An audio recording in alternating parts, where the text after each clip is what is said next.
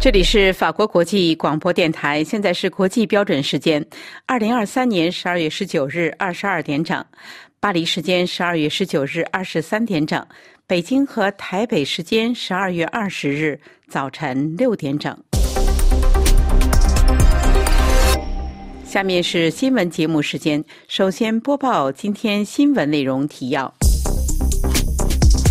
巴黎近千名民众走上街头抗议有争议的移民法案，卫生、高等教育、城市住房部长有意提出辞呈。法国高等教育校长认为新版移民法案严重违背了法国大学的价值观。二零二三年人类自由指数，台湾排名第十二，中国排名第一百四十九。俄罗斯总理到访中国，他在北京称赞与中国的关系。从未如此良好。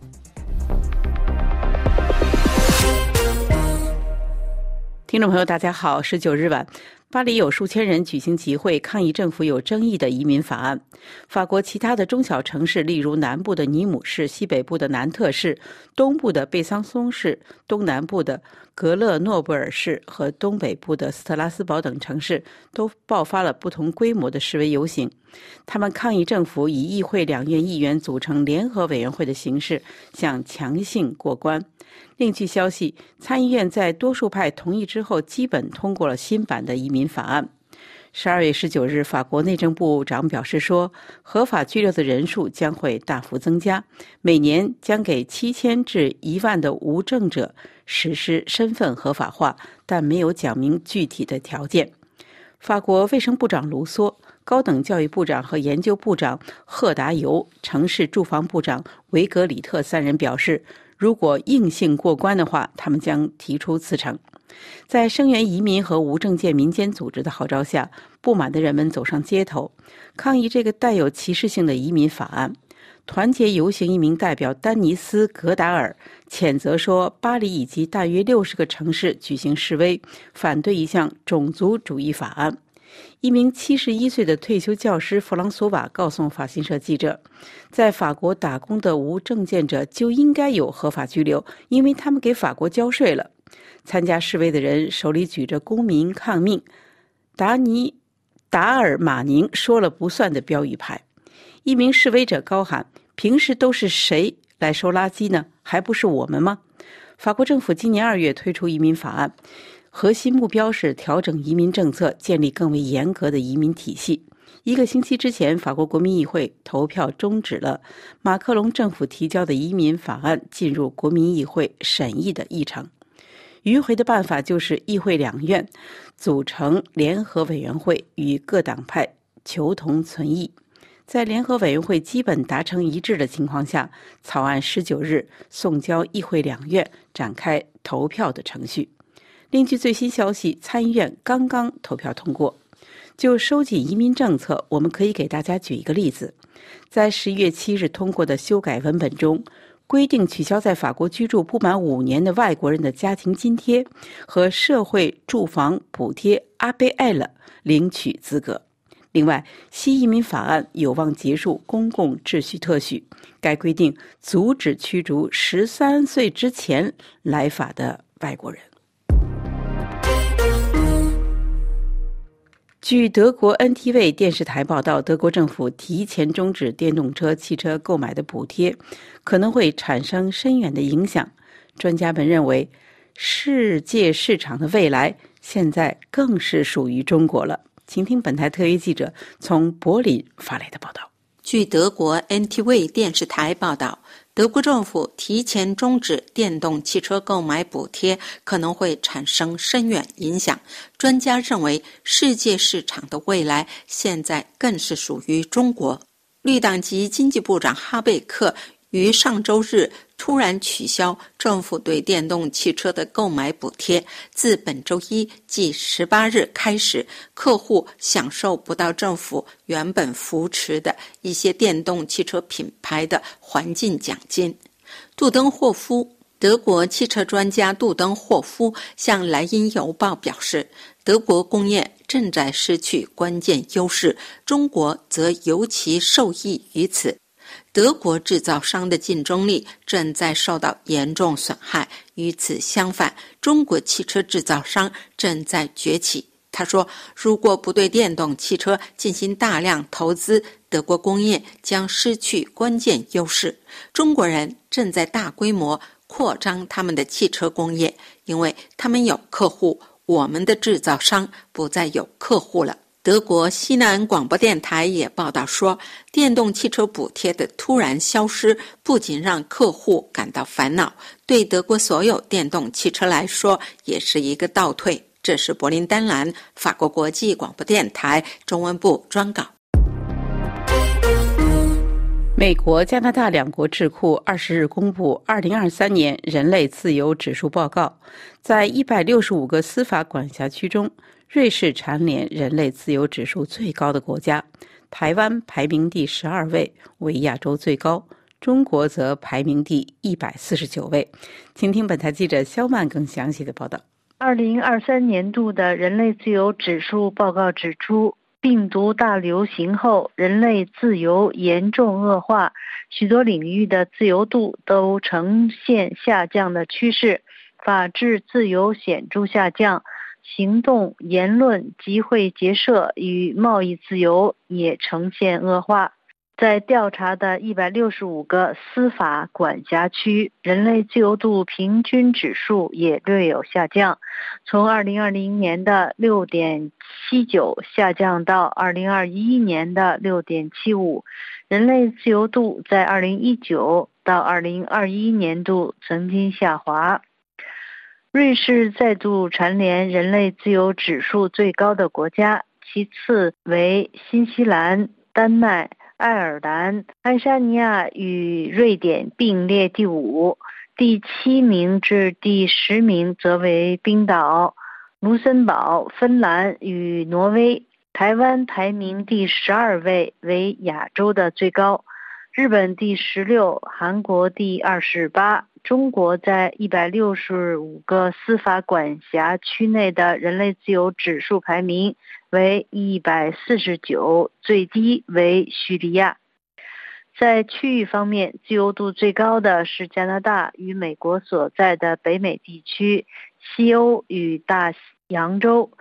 自由度最低的地区为中东和北非、撒哈拉以南非洲和南亚地区。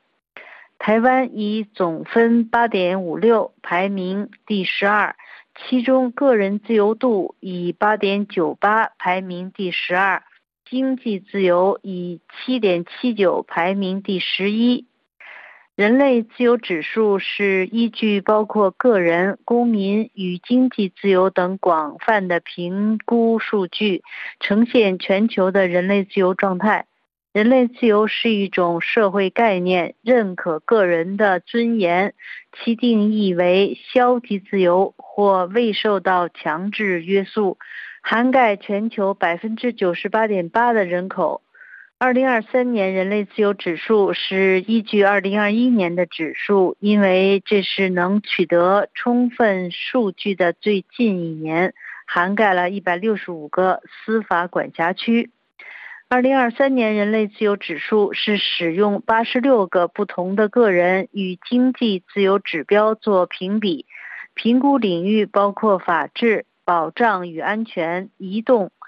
宗教、集会结社与公民自由、言论与资讯、人际关系、政府规模、法律制度与财产权、健全货币、国际从事贸易自由度。与规定。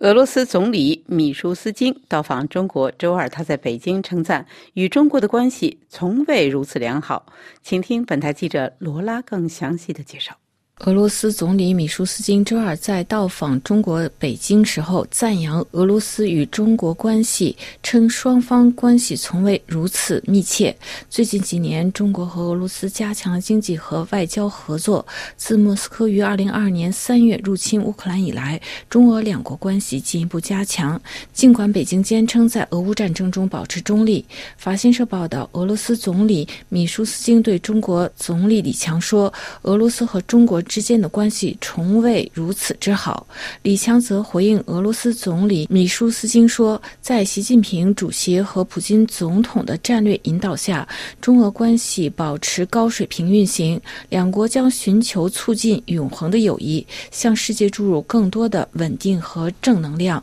俄罗斯总理米舒斯金周二、周三对中国进行访问。两个月前，俄罗斯总统普京刚刚到访北京，与习近平会晤。另外，俄罗斯斯总理米舒斯金在俄中总理第二十八次定期会晤上表示，俄方愿增加对华的农产品供应。中国国务院决定为俄罗斯农业产品进入中国提供便利。俄罗斯总理米舒斯金在中俄总理第二十八次定期会晤中称，俄罗斯和中国在当今世界秩序的原则问题上和国际问题上的立场相似或接近。俄中联系是世界重要的稳定因素，是构建更公正、更可持续的多极世界体系的真正推动力。德国将向立陶宛永久性部署一个作战旅，请听本台记者阿曼婷更详细的报道。十二月十八号，德国和立陶宛两国国防部长签署了德国军队永久部署立陶宛的协议。大约四千八百名德国士兵将被部署到立陶宛靠近俄罗斯的边境。这是德国自二战以来首次签署永久性部署国外的军事协议。德国国防部长皮斯托利斯将这项协议描述为是历史性的时刻，并形容他们会像冷战期间部署在西德的盟军部队一样应对苏联的威胁。周一签署的协议要求德国军队在立陶宛驻扎至二零二七年，并在部署期间保持战备状态。皮斯托里斯在联合新闻发布会上表示，德国有责任保护立陶宛。在俄罗斯入侵乌克兰之后，北约承诺在北约东部边界加强防御，而立陶宛因为与俄罗斯及其亲密盟友白俄罗斯接壤，成为北约防务关注的焦点之一。皮斯托里斯还表示。大多数军队将在2025年至2026年期间抵达。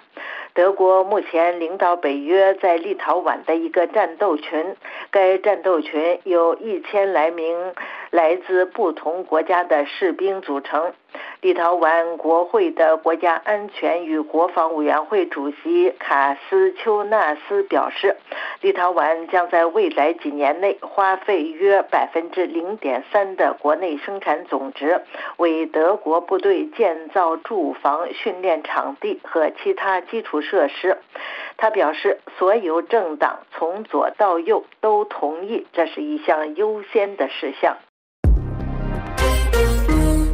法国社会党一团党主席瓦劳德十九日表示说：“我希望那些有勇气、有原则的人拒绝这种妥协。”他还表示，新的移民法案让法国法国政府颜面扫地。法国高等教育校长认为，该法案严重违背了法国大学的价值观。曾为不屈服法兰西领导人的让·吕克·梅朗雄在十九日晚优酷视频上说：“新移民法案让法国面目全非。”法新社记者表示，马克龙推举的新移民法明显向极右势力靠拢。上个世纪八十年代，当时的国民阵线提出“民族优先”言论时，法国舆论曾一片哗然。此后，极右势力把这个口号稍微改了一下，成为了“国人优先”。“国人优先”是极右党派党纲的基石，而长期以来，极右翼人这个理念遭到各个党派的一致驳斥。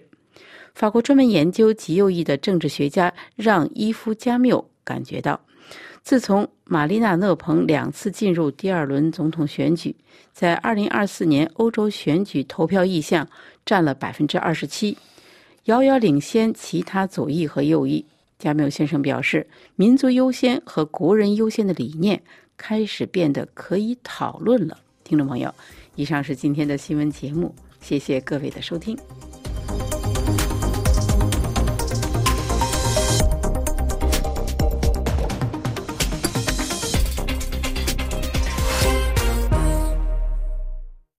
今天是二零二三年十二月二十日，星期三。这里是法国国际广播电台。下面请听肖曼主持的要闻分析。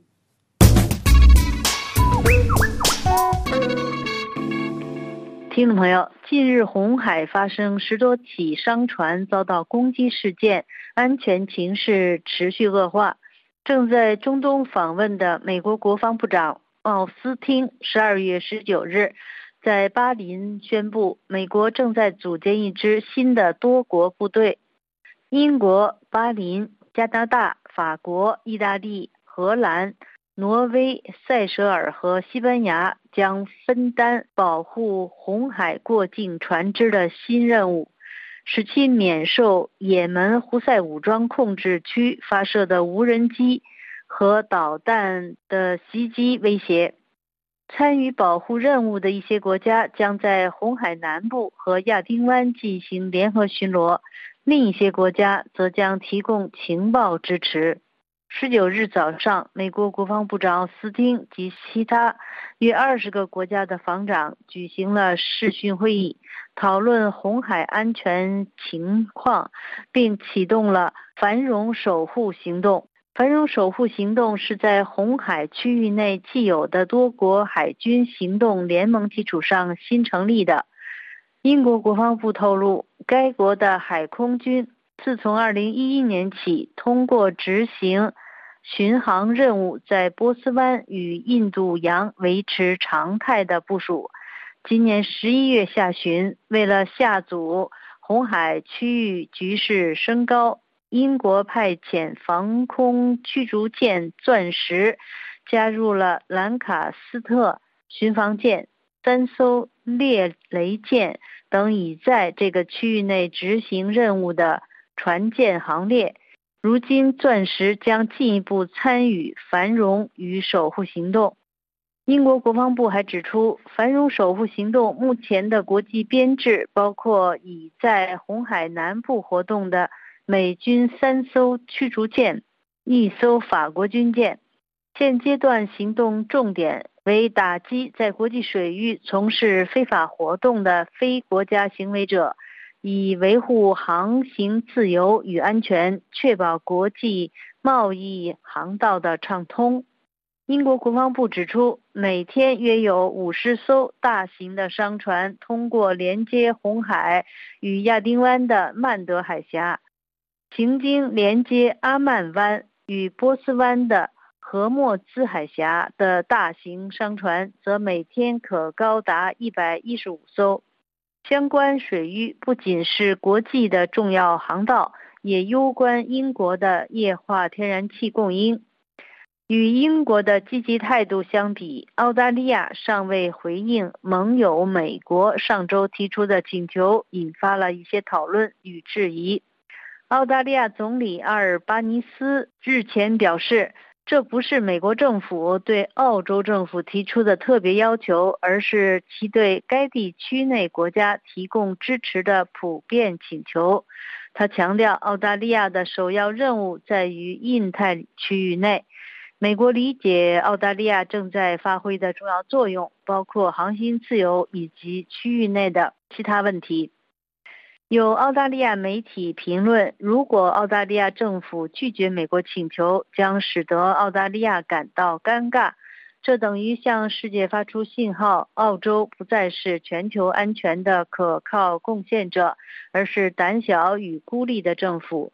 也有分析认为，如果澳大利亚总理反对海军派军舰前往红海，原因可能是澳洲的海军舰艇的实力有限。高达百分之十二的全球贸易，百分之三十的货柜运输行经红海，商船可以穿越埃及苏伊士运河，由红海抵达地中海。红海与印度洋之间则有亚丁湾。如果红海及其周边海域的紧张局势加剧，国际海运持续受到干扰，全球供应链将难以避免遭受冲击。越来越多的石油及油轮公司纷纷避开红海区域，已经使国际油价走扬。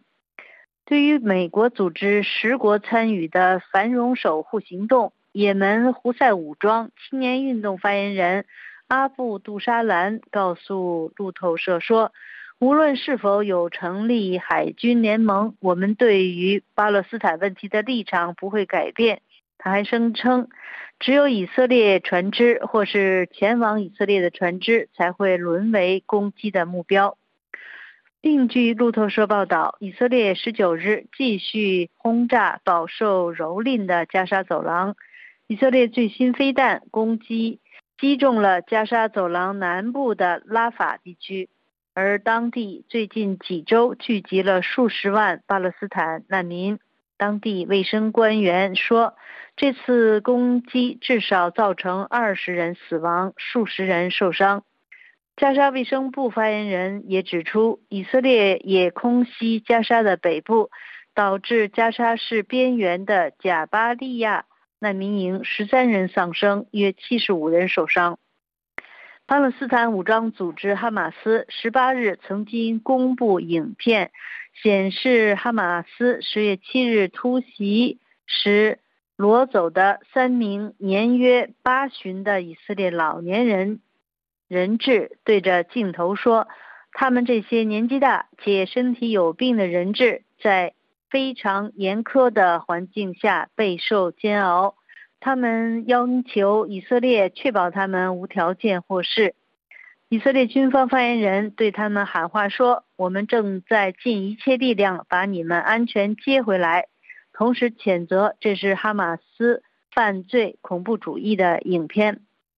两天前，有消息人士告诉路透社，哈马斯坚持单方面指定得以获释的以色列人质名单，并要求以军撤出预先决定的分界线。乙方同意名单由哈马斯指定，但是要求设定时间表，并且在制定停火时间和持续期间之前先查看名单。同时，以色列也拒绝了撤离的要求。听众朋友，以上是今天的要闻分析，由小满编播，感谢玉丽的技术合作，也感谢收听。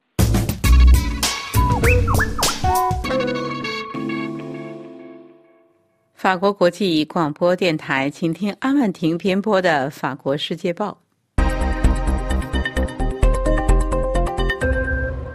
听众，《法国世界报》周二有关中国的报道，除了甘肃发生的地震之外，还有全球第二大酒店集团中国的锦江集团将在法国投资2.8亿欧元。锦江集团通过其子公司卢浮酒店集团，在法国拥有凯里亚德、康博和至尊三个连锁酒店品牌。现在，锦江集团希望通过翻修和新的收购项目，从而将这些品牌推向高端市场。法国《世界报》记者杰西卡·古登撰写的文章写道。锦江集团虽然低调，但却是法国酒店行业的第二大参与者，仅次于法国的雅高集团。在法国，锦江集团通过其子公司卢浮酒店集团，在全法国拥有九百多家酒店，其中的大约一半是特许加盟酒店。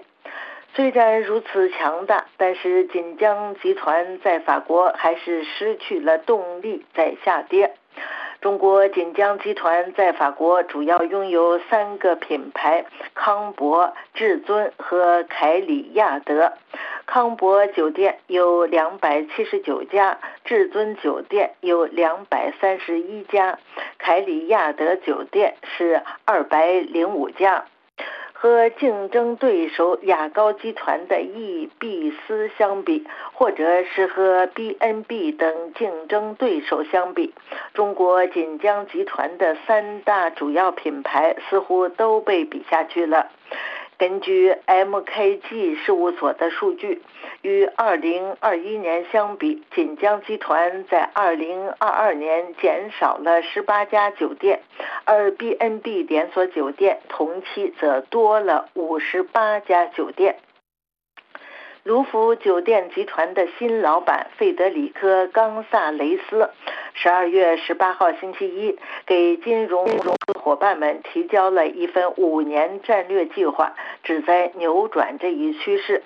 计划投资的总额是四亿欧元，其中的百分之七十用于法国，也就是大约二点八亿欧元。事实上，法国是卢浮酒店的第一大市场。该酒店集团由泰廷哲家族创建，2006年被一个美国基金收购，2015年又被锦江集团收购。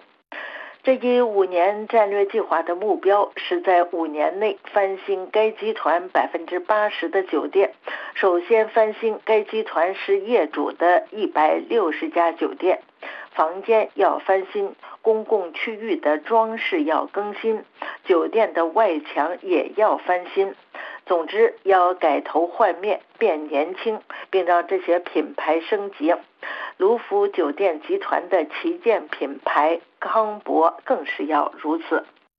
酒店业的专业咨询公司伏尔泰公司的咨询师菲利普·杜瓦泽来说，康博有点像短麦干连锁酒店，在法国是个布局在城市周边的酒店品牌，深受法国人的喜爱。全汽车时代是它的鼎盛时期，非常吸引法国的家庭消费者。当时法国人非常喜欢这种有点现代感的新乡村风格酒店，但是现在它已经跟不上潮流了，主要是因为近年来的投资很少。伏尔泰咨询公司的一位前高管说：“十五年来，卢浮酒店集团是几乎什么都没有做，它的发展重点是在中国。然而，在酒店行业，必须每六年、每七年就要翻新一次，才能够保持住吸引力。在销售和客户服务方面，卢浮酒店集团和竞争对手差得很远。”面对媒体，卢浮酒店集团的新老板费德里科·冈萨雷斯说：“我们可以做得更好。”这位在保洁公司、巴黎迪士尼乐园和锦江集团的另一家子公司丽笙酒店集团一路做上来的西班牙人。除了装修，他还希望为特许加盟商提供新的服务。他也希望在未来五年内，通过发展两个新进的品牌，将另外两百家酒店也吸引进来。各位听众，以上是法国《世界报》摘要节目。本次节目由阿曼挺编播，感谢收听。法国国际广播电台，请听潘卫编播的《北美来红》，被推至前台的加拿大全球安全报告计划。十一月十八日，加拿大《环球邮报》爆出斯帕佛正向渥太华所藏，因他无意间被康明凯利用从事情报收集活动，导致二零一八年底被中国逮捕。这一指控将加拿大外交部的全球安全报告计划从幕后推至前台。十二月四日，该报又刊出全球安全报告计划世界分布图。在这个年预算两千万加元、覆盖一百一十个国家的项目中，中国以唯一明确被交叉覆盖，成为重点国家。除驻北京官员外，驻新加坡官员也负责中国。俄罗斯、古巴、委内瑞拉、朝鲜和伊朗则由不具名的周边邻国报告。曾驻京八年的该报记者万德山，十一月二十二号也撰文指，二零一四年被中国以间谍罪扣押两年的加拿大人凯文·加勒特夫妇，也是因为与全球安全报告计划官员接触而被捕。在比邻朝鲜的丹东经营咖啡店的他们，被北京指控参与间谍活动。中国人要求他们提供与马丁·拉夫拉姆在朝鲜餐厅会面的细节。他们曾谈论当地的文化和朝鲜餐厅的运作方式，但加勒特不知道对话者是这个项目的官员。拉夫拉姆后被调往台湾，继任者康明凯也曾多次前往中朝边境与斯帕福会面。这两宗间谍案导致四名加拿大人被北京长期拘押，全球安全报告计划曝光后引起关注。曾在加拿大外交部负责这一项目长达五年的渥太华大学国际事务高级研究员丹尼尔·利弗莫尔，十一月二十九号撰文澄清其职能及其与加拿大安全情报局的局语。九幺幺后，渥太华增加外交预算，以加强对存在内战、内部冲突和恐怖主义等安全问题国家的报告。由外交部安全情报办公室负责新增十四个职位，运作方式公开。因计划非常成功，外交部增加预算，使国外职位数量翻番，并加强语言培训和内部问责机制。外交部从未考虑把它变成情报机构。但在九幺幺后失去信誉的加拿大安全情报局，二十年来经常批评该项目侵犯他们的国际版图，而实际上他们是受益者，因为全球安全报告不仅提供给外交部，还与整个加拿大安全和情报界共享，有时还汇集比五眼联盟更广泛的盟友。加拿大安全情报局批评全球安全报告计划与真主党接触是行为不当，但与真主党保持联系非常重要。当加拿大人在黎巴嫩遇到麻烦时，这种联系非常有用。他称赞该计划吸引了优秀外交官，填补海外职位，他们成为政府各部门都需要的安全领域的领导者，以应对像当前加沙冲突这样复杂的外交政策挑战。他还提醒加拿大媒体不要落入中国陷阱。康明凯确实曾是全球安全报告计划负责报道中国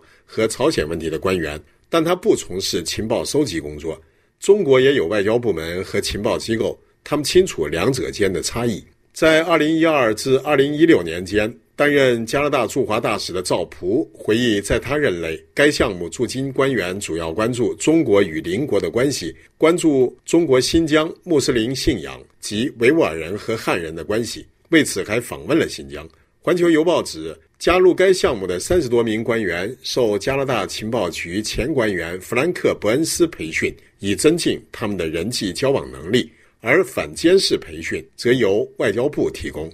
为何北京一直紧盯着加拿大的全球安全报告计划呢？前中国驻日外交官、中国社会科学院研究员李春光指，该项目并不纯粹属于加拿大，其资金来自西方各国政府、跨国企业，甚至台湾。康明凯在华时借工作之名和不少人建立了关系，获取了许多涉及中国国家安全的情报。本期北美来红是由法国国际广播电台特约记者潘贝制作，感谢收听。下面为您重播今天新闻主要内容：巴黎近千名民众走上街头抗议有争议的移民法案。卫生、高等教育、城市住房部长有意提出辞呈。法国高等教育校长认为，新版移民法案严重违背了法国大学的价值观。二零二三年人类自由指数，台湾排名第十二名，中国排名第一百四十九名。俄罗斯总理到访中国，他在北京盛赞与中国的关系从未如此良好。法国国际广播电台，请听罗拉编播的生态健康科技专题节目。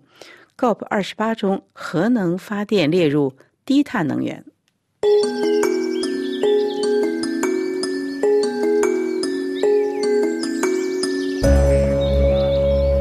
各位听众，刚刚结束的第二十八届联合国气候峰会上。发布加速发展核能的联合宣言，也是气候峰会历史上的首次，凸显核能将在实现碳中和和清洁能源转型中起到的重要作用。第二十八届气候峰会通过的协议在多个方面都是前所未有。在最终协议中，缔约国坚持要摆脱石油、天然气、煤炭这些化石燃料，属于气候峰会历史上的首次。另外，协议最后文本呼吁加速发展核能作为低碳电力的来源。发布加速核能的联合宣言，就是把核能作为低碳电力能源来发展，计划到二零五零年实现全球核能装机容量较二零二零年增加两倍的目标。法国能源转型部长鲁切尔表示，这是法国外交的胜利。现在的情况是，到2022年的年底，在33个国家和地区运行的422台核电机组中，总装机容量为3.78亿千瓦。根据预测，到2050年，全球核电规模将突破11亿千瓦。国际原子能机构的总干事格罗西表示，气候峰会最后协议的文本中将核能纳入其中，表明全球目前已就需要开发这种清洁能源可靠的技术达成了共识，来实现气候变化和可持续发展目标。尽管核能发电会产生放射性废物问题一直受到环境人士的批评，但核能的支持者认为，在日本福岛核电站发生事故。十二年后，低碳的核能源再次受到了青睐，可在能源转型中发挥作用。可再生能源如太阳能、风能同时进行捕捉和储存等技术，可以帮助减少温室气体。核能发展属于低碳行业，也延续了自二月份以来欧洲已经开展的一项运动，就是在法国的倡下成立了欧盟的核联盟，汇集了大约十五个国家，来平衡反对发展核的国家，如德国、卢森堡和奥地利。为了进一步实现碳中和，自十二月七日起，欧盟理事会将核电列为。战略技术作为欧洲行业监管和能源转型谈判的一部分。核能机构总干事马格伍特表示，在第二十八届气候峰会上，核能作为低碳能源得到认可，有助于在全球推动核电的增长，并获得核行业发展所需的资金。核能源部门发挥其潜力，并减少碳排放，同时确保能源的安全，两者都非常重要。建立新的核能发电需要高的投资，现在许多国家的政府正在计划兴建新的。反应堆，在十二月二日的联合国地方气候峰会上，法国等超过十二十个国家在峰会上发起了三倍核能的宣言。他们呼吁到二零五零年将核能的容量比二零二零年增加两倍。其中有已经拥有核能的国家，如法国，其目标是增加六到十四台核的机组；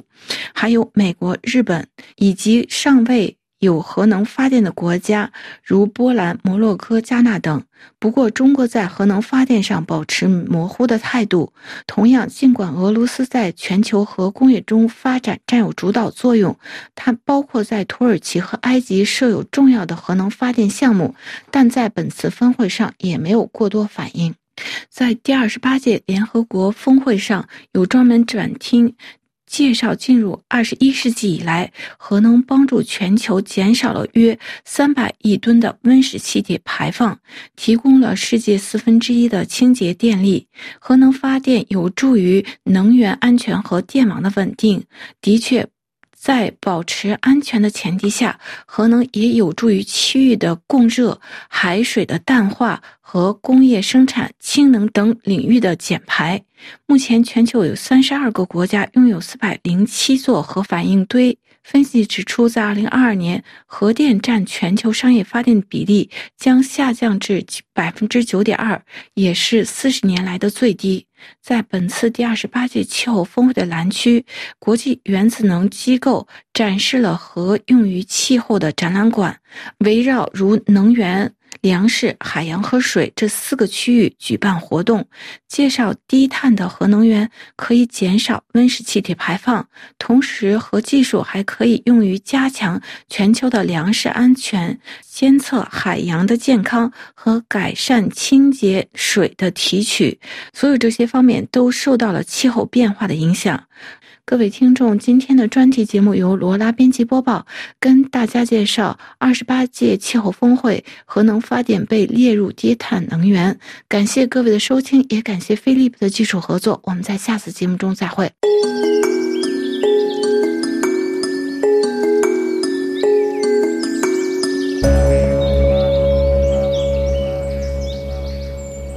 法国国际广播电台，请听林兰编播的公民论坛专访张伦先生。中美大博弈，越南和印度在其中是占尽天时地利，而获益更多。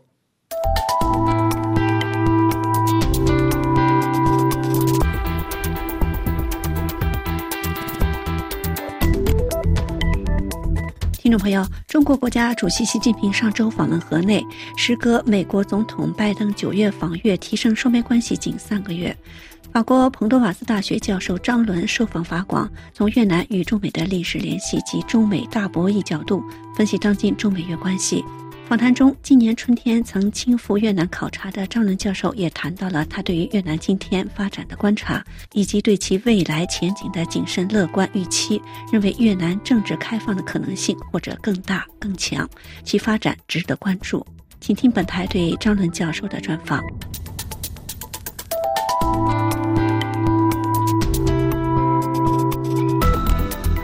在美国总统拜登访问越南三个月之后，中国国家主席习近平十二日也访问了河内。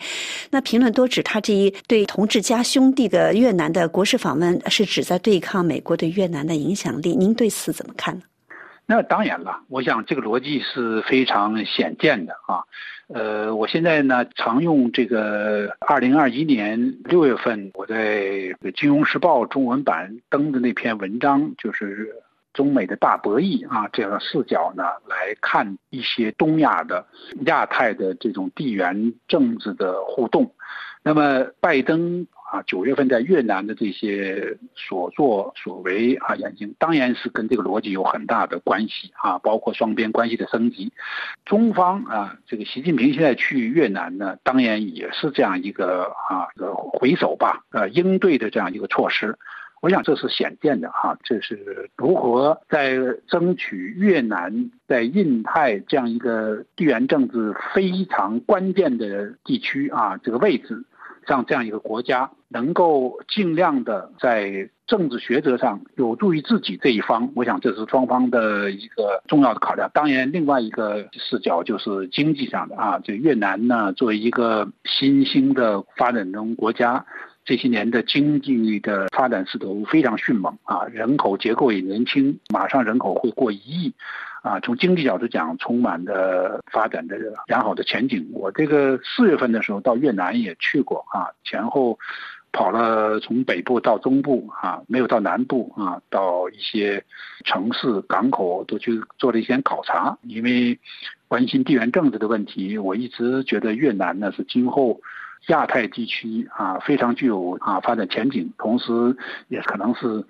各方地缘政治着力的一个重要的国家啊。我想越南跟印度啊，或许是两个在中美大博弈之间啊，将来可能会占尽哈天时地利啊的这样一个两个非常重要的国家啊。我想他们会在中美大博弈过程当中受益良多。这个习近平到越南去签署这样三十七个协定。且不讲，拜登前一段到越南去，给予越南的各方面的这种啊特殊的优惠。那中方啊，现在签下的这些协议，包括铁路建设等等，我想都会对越南有很大的帮助的。您谈到对越南访问，您对他的一个考察，从您对当地的考察了解，那越南对于中国和美国之间的态度是怎么看的？我们说这个越南的外交是奉行一种竹子外交，那在现在中美竞争加剧的情况下，他这个比较灵活务实的这种外交是否还能够持续呢？当然会继续了啊，一定会继续，因为呃，中美双方呢都会在尽量的拉越南，而且中美双方也在对越南这个问题上都没有强到足够让越南就是像是一个小兄弟，你完全百依百顺啊，一切听贺这样一个一个程度，我觉得这是不可能的啊。我刚才说越南越南呢有它的相对足够的体量，而且历史上跟美国跟中国都有些各种各样的纠葛啊。我们知道呃越南战争，那么跟中方。来说，切别讲历史上的啊，各个朝代之间从秦汉开始啊，就具有的这种爱恨情仇啊，这种恩怨的历史啊，所以越南人对中国一向是，呃，切不讲当下的这样一个政权啊，历史上就是充满着一种悖论的心理。一方面文化上敬仰中国，也受了很多的泽惠啊好处，也是属于广义的汉文化圈的一部分啊。但另一方面呢，越南人一直历史上就是希望争取有自己的这个独立性，呃，捍卫自己的利益和自己的。Identity 自己的相对的自主，所以这种矛盾的心理一直延续到今天。那在越共的发展历史、争取独立和越共发展的历史上呢，当然是得到中方的很大的帮助。同时，当然他们也得到了苏联的啊、俄国的这方面的很大的一些支持。所以，他当初在北京和莫斯科之间，其实就已经在玩这样的一个这个平衡游戏。呃，后来呃，到七十年代的这个中国的自己的转型，包括越南、苏联的关系，都会中越交恶，有了七九年的所谓的啊自卫反击战，这都是在一个大的地缘政治背景下才能理解的事情。这个当中呢，当然中方现在也在讲什么兄弟啊、啊情谊等等啊，所以北京在跟越南的这种交往当中。很重要的一点，现在能够讲的啊，这次习近平好像也讲了，就是强调属于制度和意识形态上的这种同构啊、同质性啊，这只是现在仍然还能讲的一个了，因为毕竟还是屈指可数的属于挂着共产党的旗号的国家，但事实上呢，就像中国一样。所以这种民族主义的东西啊，这种发展国家啊，民族主义的这种国家利益的这种逻辑，其实是更重要、更深层的一些东西。越南在跟北京这方面吸取所谓中国模式，一方面有一党的专制啊，在另一方面呢，发展经济这方面肯定是跟北京有它的相似，这也是北京要讲。那另一方面，从地缘角度讲，因为这样相近的这种彼此相邻，而且经济上有依赖中国的一些产业转移啊，中美贸易战许多是通过越南啊，现在向世界、向向美国出口的，所以他又希望依赖中国。那另一方面呢，在国际上经济发展，他又需要美国，西方也在拉拢这个越南。所以如果大家注意的话，越南总理已经。连续几次参加 G7 峰会了，他不是作为正成员，他是扩大会议的成员。那中国过去西方也曾经邀请过啊，但是中方就没加入。所以从这一个指标上看，你也可以看出这个越南现在跟西方的关系，包括越南跟其他的关于自贸的、亚太的和欧洲的这些方面的这种协都是进展的很深。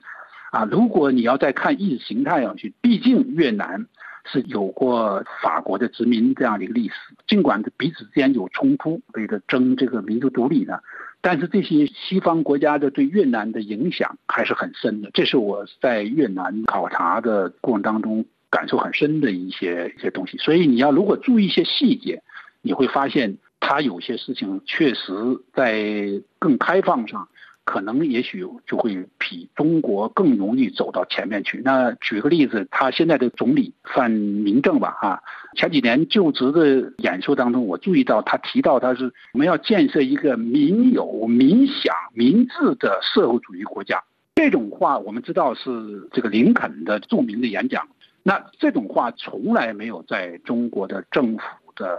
中国的中共的高官能够说到这样一个层次啊，所以我从这个角度讲看，就是说，越南跟西方跟美国的合作这种空间、这种可能性肯定是是相对比较大的啊。那跟中国方面呢，他也会现实做考虑，经济和政治上、地缘政治上，但是呢，他会有他的分界啊。我想大概是这样。那习近平这次访问越南，在深化全面战略合作伙伴关系的基础上，构建命运共同体。但是越南官方文件里一律翻成了“越中未来共享共同体”，这个这个措辞的不同，引发了很多的解读。您怎么看这个个用词上的差异？我一点也不奇怪呀，我一点也不奇怪。这个不这样解释反而让人奇怪。就是我上面所讲的，因历史的原因，因这个近现代以来的一些原因。中越之间的关系从来是有它的冲突的那一面，当然也有它的相互依赖的一面，所以这些问题在今天地缘政治大的这种博弈这个情况下，那只会更是如此。它绝对不会是按照北京这样一个带有很深的习近平式的这种定义啊来理解这个共同体。这个共同体那就是我是一家人，因为这个习近平提这个共同体，其实他是跟着整个西方对着美国去的这样一个很重要的一个概念。那么越南这样提，当然是我是要跟你有所区隔的了啊，有所区别的了，所以这个完全不意外，一定是如此的，不这样反而奇怪。昨天开始吧，好像是网上流传习近平敬酒给这个越南的总书记啊，好像是越南总书记没有没有给予足够的回应吧，啊，所以你可以看出来，习近平这次这样一个举动，希望拉住越南，甚至有点讨好越南的这个味道，其实是很浓的啊。呃，越南这个国家呢，我刚才讲了，未来我觉得还是有许多方面是可期的啊。当然，它的共产主义体制啊，就是带有非常强烈的民族主义色彩的共产主义体制，是跟中国有同构的。这个将来在发发展到一定什么程度的情况，是不是会成为越南的就像在中国一样的一个羁绊？这是确实是一个需要讨论的问题。但是由于越南的历史，比如说它南北力量的政治结构，它现代政治设计的这种三四架呃四四头马车的这种结构。可能比中方在政治上具有的那种开放性可能性呢要强啊要大，所以这个呢也是我相对对越南有谨慎乐观的一个原因。我曾经站在呃海防那个港口啊，越南北部的海防那个港口那个道上边上看它的运输，在十几分钟之间，这个双向运输的这个集装箱的车。一辆接一辆，那个场景真是很让人印象深刻的啊！所以越南的前途会有很多问题，比如它的腐败啊，怎么根治腐败的问题，这也是越南一直在处理的问题。我在住在旅馆里还看到他们的报纸在讲这些事情。但是从综合的因素啊，许多人千万不能忘记的是，越南是没有经过文革的，没有文革这样的事情啊，它也没有像毛时代那么隔离。越南还跟美国还得打仗嘛，这打仗它是有有沟通的嘛，是吧？所以呢，越南你看着那观察那些那种文化上那种断裂感，没有啊在中国那么强啊。所以各种因素观察，包括它跟西方的过去的一个连接，所以这个越南将来我还是有谨慎乐观对越南未来的前途。然后越南的发展呢，也确实是值得我们关注的。听众朋友，以上的专题节目由铃兰采播，感谢收听。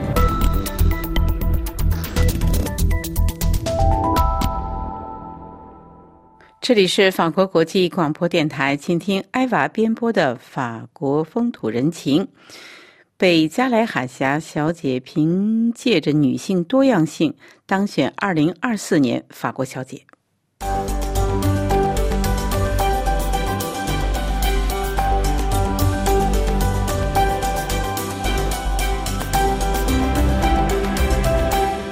听友好。十二月十六号晚，在法国东部城市蒂荣举行了一年一度的法国小姐选美大赛。面对五千名仍然相信童话的热情粉丝，当晚唯一一位短发竞选佳丽北加莱海峡小姐摘取了二零二四年法国小姐的桂冠。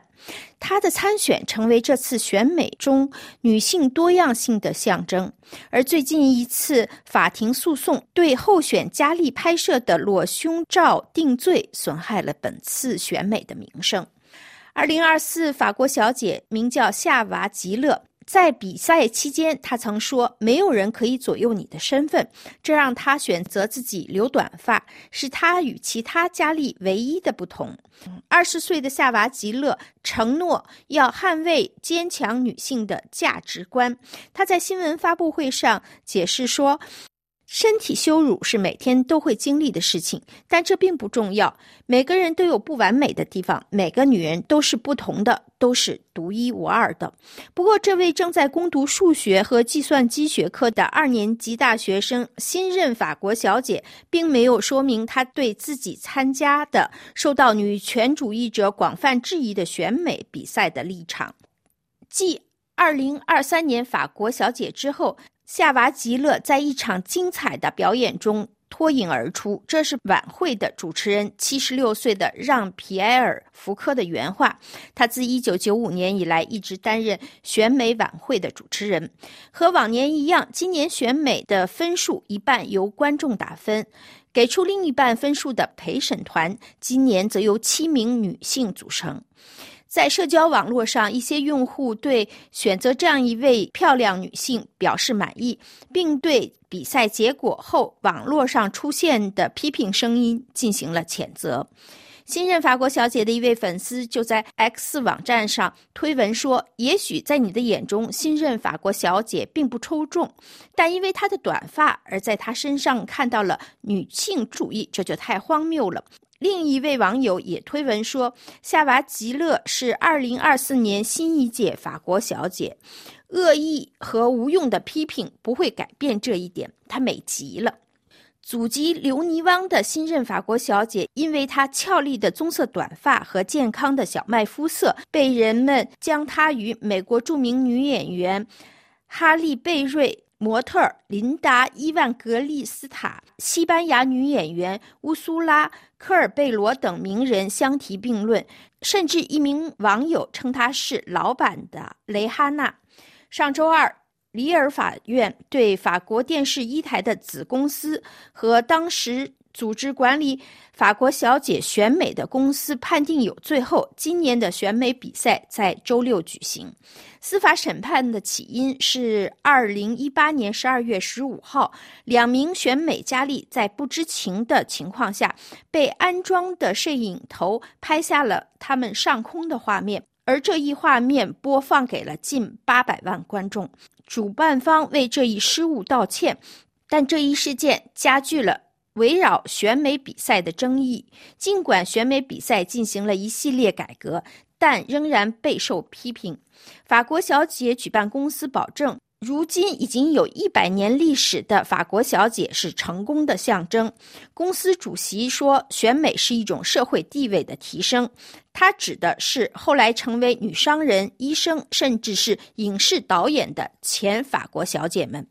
他保证选美的标准也已经现代化，候选人不再有年龄限制，可以是变性人、已婚人士、母亲，甚至可以有纹身。到目前为止，只有一名变性候选人参加过选美，他在2022年的巴黎小姐选举中败落。法新社指出，这些小小的革命动摇了。德丰特奈夫人的那顶著名的帽子，她是法国小姐选美比赛的历史人物，在今年八月去世，享年九十岁。周六晚上的选美晚会还曾向她致敬，为她与现任法国小姐选美的组织者之间的风风雨雨蒙上了一层温和的面纱。然而，这种演变还远远不能令女权主义者满意。地荣人权联盟的梅琳达表示，选美是女权清洗，仍然是一场鄙视女性的选举。她呼吁和其他众多协会一起抵制这一晚会。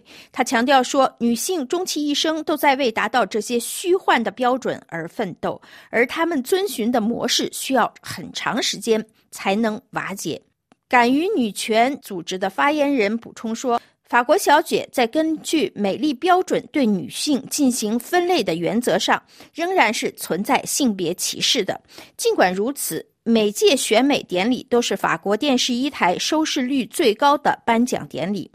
去年就有七百一十万观众观看了直播。阿维尼翁大学进行媒体分析的皮尔斯向法新社解释说。法国小姐的晚会总是很成功，因为它首先是一个娱乐节目，但这种成功的部分原因要归功于仇恨观看，也就是说，观看我们不一定欣赏的东西，以便能够批评它。各位听友，以上您听到的是今天的法国风土人情。本次节目由艾娃编播，感谢绿线的技术合作，多谢您的忠实收听，下次节目时间再会。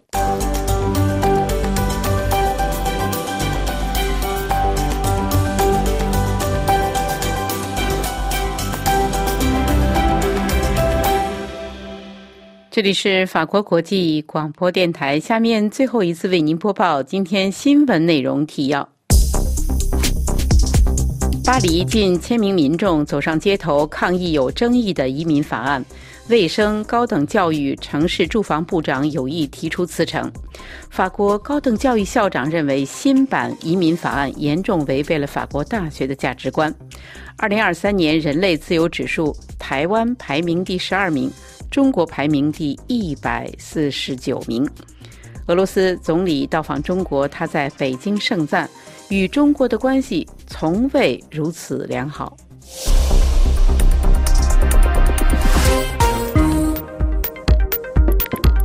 这里是法国国际广播电台。本台对亚洲的第一次华语节目播音到此即将结束。